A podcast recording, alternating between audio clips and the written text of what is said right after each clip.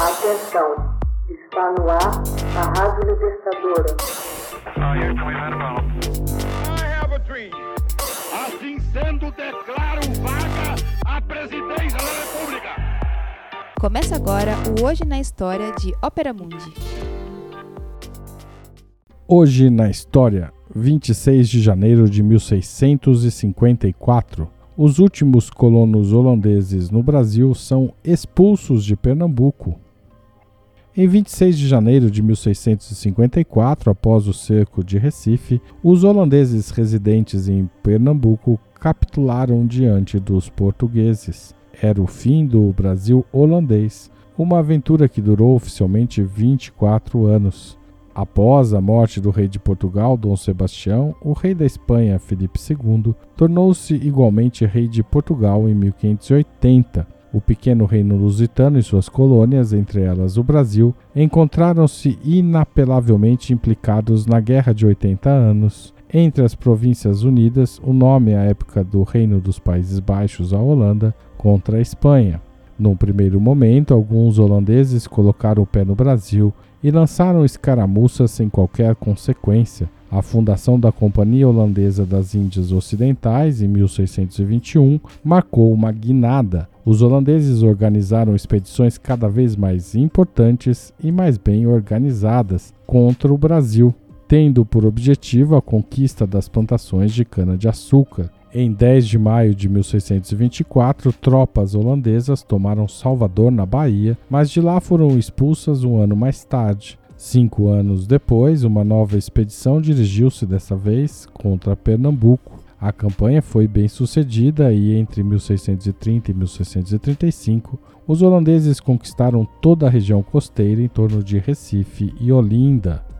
Para administrar Pernambuco, a companhia enviou uma importante figura, João Maurício de Nassau, com o título de governador. Nassau logo demonstrou suas grandes ambições em relação à colônia. Logo de início, empreendeu a conquista de Angola, na África Austral, a fim de controlar o tráfico de escravos. Em seguida, reorganizou a administração e tentou ganhar para si os portugueses, baseado numa política de abertura e de tolerância religiosa. Fundou igualmente uma cidade, Maurícia, atual Recife.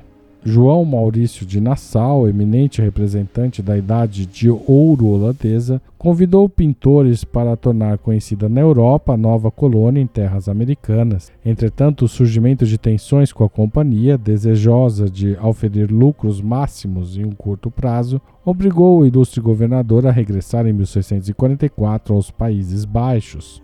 Os holandeses, porém, não conseguiram se instalar duradouramente na região. Suas plantações mantiveram um rendimento inferior a dos portugueses e o fluxo de imigrantes mostrava-se insuficiente. Além do mais, os brancos do Brasil, apoiando-se nos indígenas e nos negros, levaram a cabo uma guerra de desgaste contra os holandeses, considerando-os heréticos. Em paralelo, os portugueses, que haviam recuperado sua independência da Espanha, retomaram Angola em 1648. A partir de então, o Brasil holandês derretia como neve ao sol, até desaparecer completamente com a capitulação em janeiro de 1654. Ao deixar a colônia, os holandeses, não obstante, levaram consigo as técnicas de fabricação do açúcar que desenvolveram nas Antilhas holandesas. Uma feroz concorrência se estabeleceu entre as Antilhas e o Brasil na produção e na exportação do produto, o que levou a uma dramática queda de preços. Os holandeses, por sua vez, deixaram ao sair alguns polders,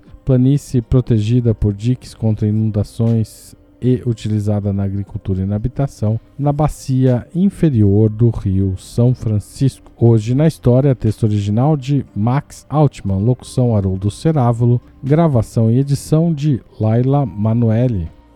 Você já fez uma assinatura solidária de Opera Mundi? Com 70 centavos por dia, você ajuda a imprensa independente e combativa. Acesse www.operamundi.com.br/apoio.